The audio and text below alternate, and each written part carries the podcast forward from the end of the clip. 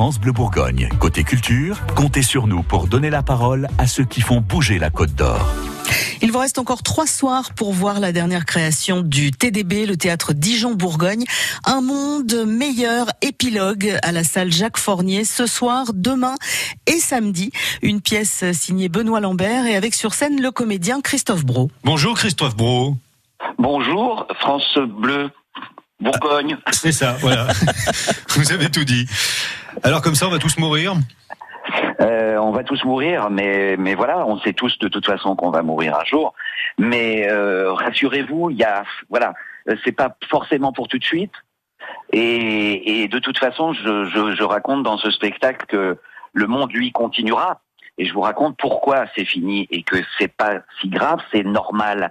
C'était prévu depuis très longtemps. Mmh. C'est pas le spectacle ne parle pas de l'effondrement du monde qui continuera hein, sans nous, mais parle de la fin peut-être de l'espèce humaine. Voilà. Il n'empêche que le début, euh, ça se coud. Hein. Vous commencez comme ça, on va tous Ah, mourir. c'est une voilà. des premières répliques, oui, c'est pas facile à dire. Et, euh, voilà. et- et pourtant, euh, pourtant, vous parvenez à nous faire passer une bonne soirée.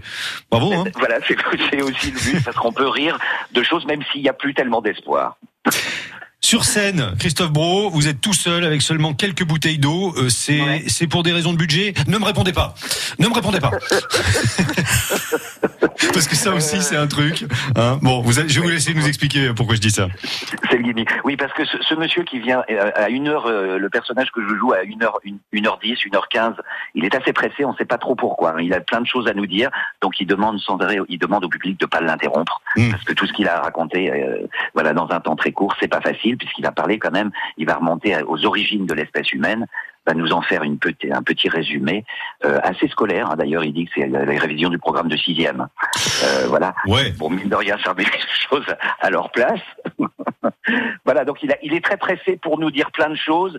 Il y a presque deux parties dans le spectacle. La première, c'est la démonstration, voilà, euh, et un cours d'histoire et de préhistoire. Voilà, et l'invention de l'écriture, euh, Jésus, la datation et tout ça. Et dans la deuxième partie, il va nous dire que peut-être, pour, puisque nous allons disparaître, il y a peut-être deux solutions possibles pour que la fin soit moins dure, soit moins pénible. Je reviens. pas le spoiler, le divulgacher. pardon. Non, non, non. Oui, non, non, ne, ne- ne dites pas tout. Je, re- je reviens sur les bouteilles d'eau. Euh, c'est Oui. plus parlant de, que, que les fresques historiques de faire une fresque avec des bouteilles d'eau finalement. Euh, Oui, tout à fait. Ça, c'est l'idée de, de Benoît Lambert qui, en écrivant le texte, disait comment je vais faire ma flèche du temps? Est-ce que je vais faire une flèche, euh, voilà, qui serait montrée euh, sur vidéo ou comme dans les livres euh, d'histoire et tout ça. Et il a eu cette idée toute bête quel est l'objet le plus, voilà, encore banal. Voilà, ben, c'est des bouteilles d'eau qui vont faire la flèche du temps. Pour ce monsieur, il va comme l'improviser. Hein.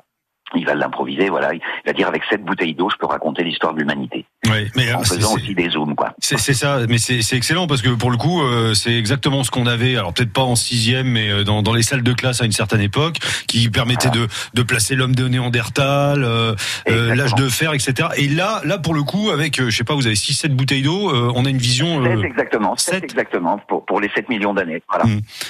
Et, et, on, et, on, et on y est. Quelle performance en tout cas hein, euh, d'y arriver comme ça. C'est Benoît Lambert donc qui signe la mise en scène et, et le texte de, de la pièce. Voilà. Vous avez vérifié toutes ces infos historiques, euh, Christophe Elles sont absolument euh, toutes vérifiées. Euh, Benoît s'est beaucoup inspiré de livres de préhistoriens, de livres de philosophie aussi. Euh, tout est parti aussi d'un livre de, de Pierre-Henri Castel qui s'appelle Le mal qui vient, voilà, où il nous explique comment ça va se passer la fin de l'humanité. Euh, voilà, donc c'est tout est juste avec les toutes petites. Euh, voilà, vous savez que les peintures rupestres, parce qu'à un moment je parle des peintures de la grotte Chauvet. Oui, Voilà, il y a l'hypothèse émise que c'est peut-être pas les hommes préhistoriques, mais peut-être des femmes qui auraient fait les peintures dans les grottes. Alors ça, ils s'avancent parce que je, je connais plusieurs préhistoriens, j'en ai parlé avec eux, et ils sont pas d'accord hein, là-dessus. On n'a aucune certitude, on sait pas, c'est peut-être peut-être des enfants. Mm. Mais en tout cas, on dit que c'est pas des mains d'hommes. Mais voilà, ça c'est la seule, le seul peut-être point d'interrogation.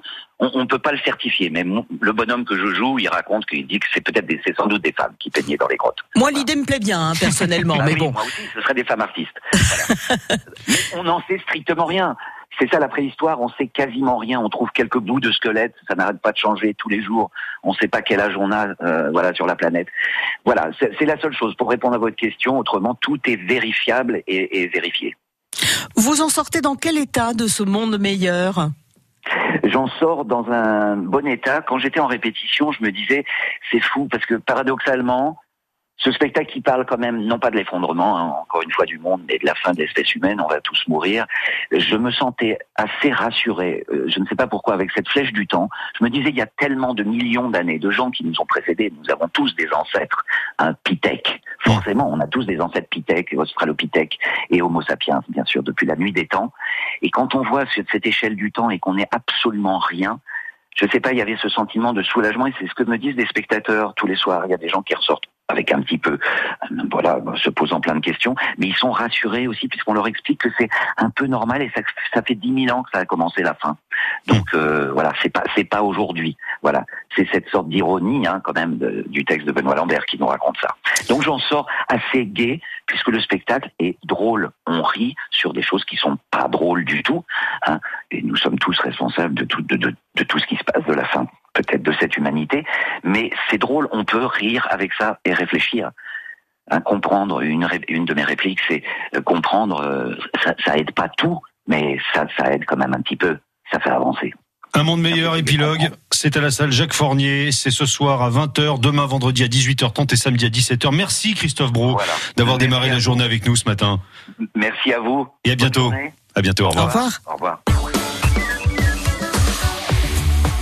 France Bleu Bourgogne. Côté culture, comptez sur nous pour être au courant de tout ce qui se passe en Côte d'Or.